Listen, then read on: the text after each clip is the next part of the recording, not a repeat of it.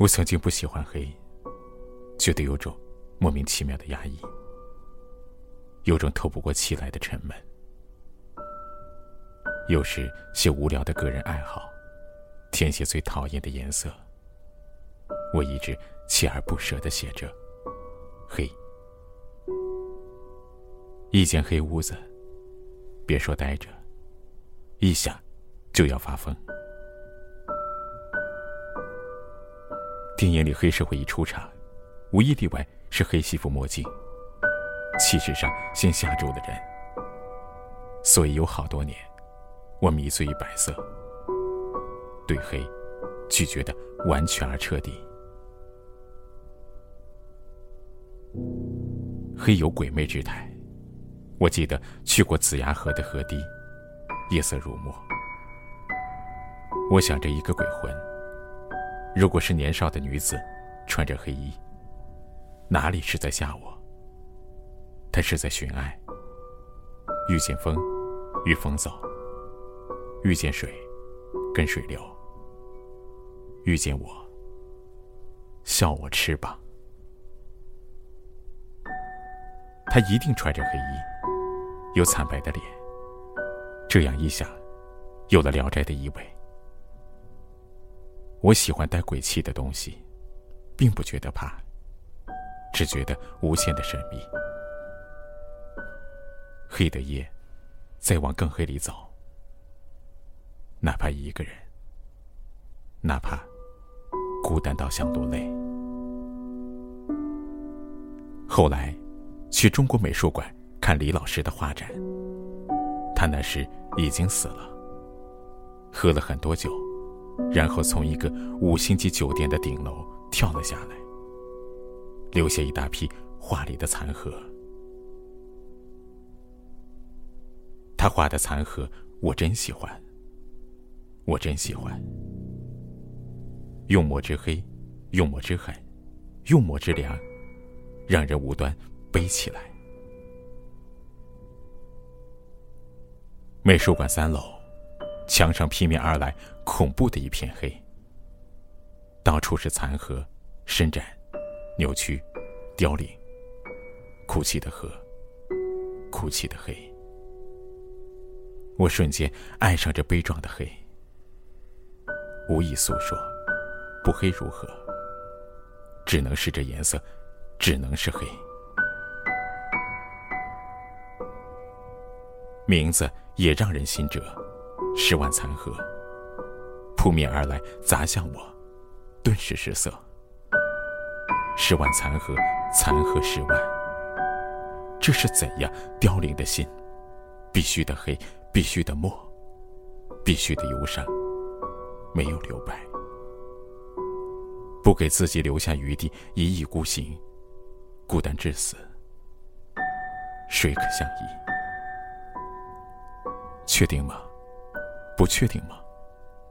黑给了你一刀，让你一下子疼到谷底。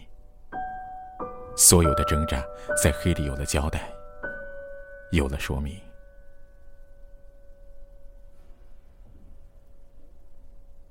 如果明媚就是轻浮，如果温润就是浅的，只有黑才这样痛，痛到紧紧握了手。青残了，半毁了，只剩下一茎瘦瘦的河骨。它们残了，残到黑，黑，原来可以这样触目惊心。再后来，我看到一个黑衣女子，一件黑色蕾丝衬衫，一条黑色短裤，一双黑色透明丝袜，这还不够。外面又罩了一件到膝盖的黑色风衣，纯毛的料子，轻轻地飞起来。他走进来时，所有人的眼睛直了。总以为白或者红才是最最扎眼的颜色，不不，那黑才镇得住全场的眼。何况，她真是美。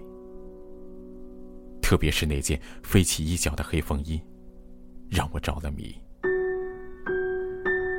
他如此风情，如此黑的像传说。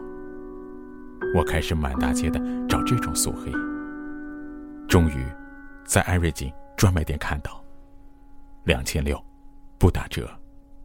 我一丝犹豫都没有，买下了。这是第一次，我为自己买黑色。当晚，我穿上它去和朋友喝茶。当我进去，满屋的人抬起头来。他们从来没有看我穿过黑色，何况我素黑到没有任何颜色了。他们说，好像是一朵绝艳的北地胭脂。我终于明白，你开始一直拒绝、一直讨厌的，甚至一直觉得不适合自己的东西，也许恰恰是最适合你的。黑的神秘和高贵，不适合那惆怅而青涩的少年。那时，我们还一身稚气，或许也不适合二十多岁的女子。那时，我们身上有烟火和俗骨。但，当岁月沉淀，当秋意闹到世熟了，当酒喝到半酣，当然已经褪去那薄薄的青褐色，也许。黑就成了最适合的颜色。这种素而神秘，多适合当三四十岁人的道具。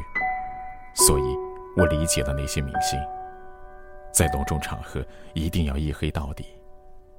穿别的颜色难免有风险，而黑，给了人最稳妥，也最神秘的隆重。在最黑的夜里，掌灯看心上人。那黑夜里的人都会有异样的温暖。给他研了墨，看他一身长衫，写字画画，读诗书。即使最黑的夜，亦有最明媚的心。喜欢他颈间一颗黑黑的痣。他说过，那是你前世的泪呢。滴在那里，不肯下来。就这样，一生相随。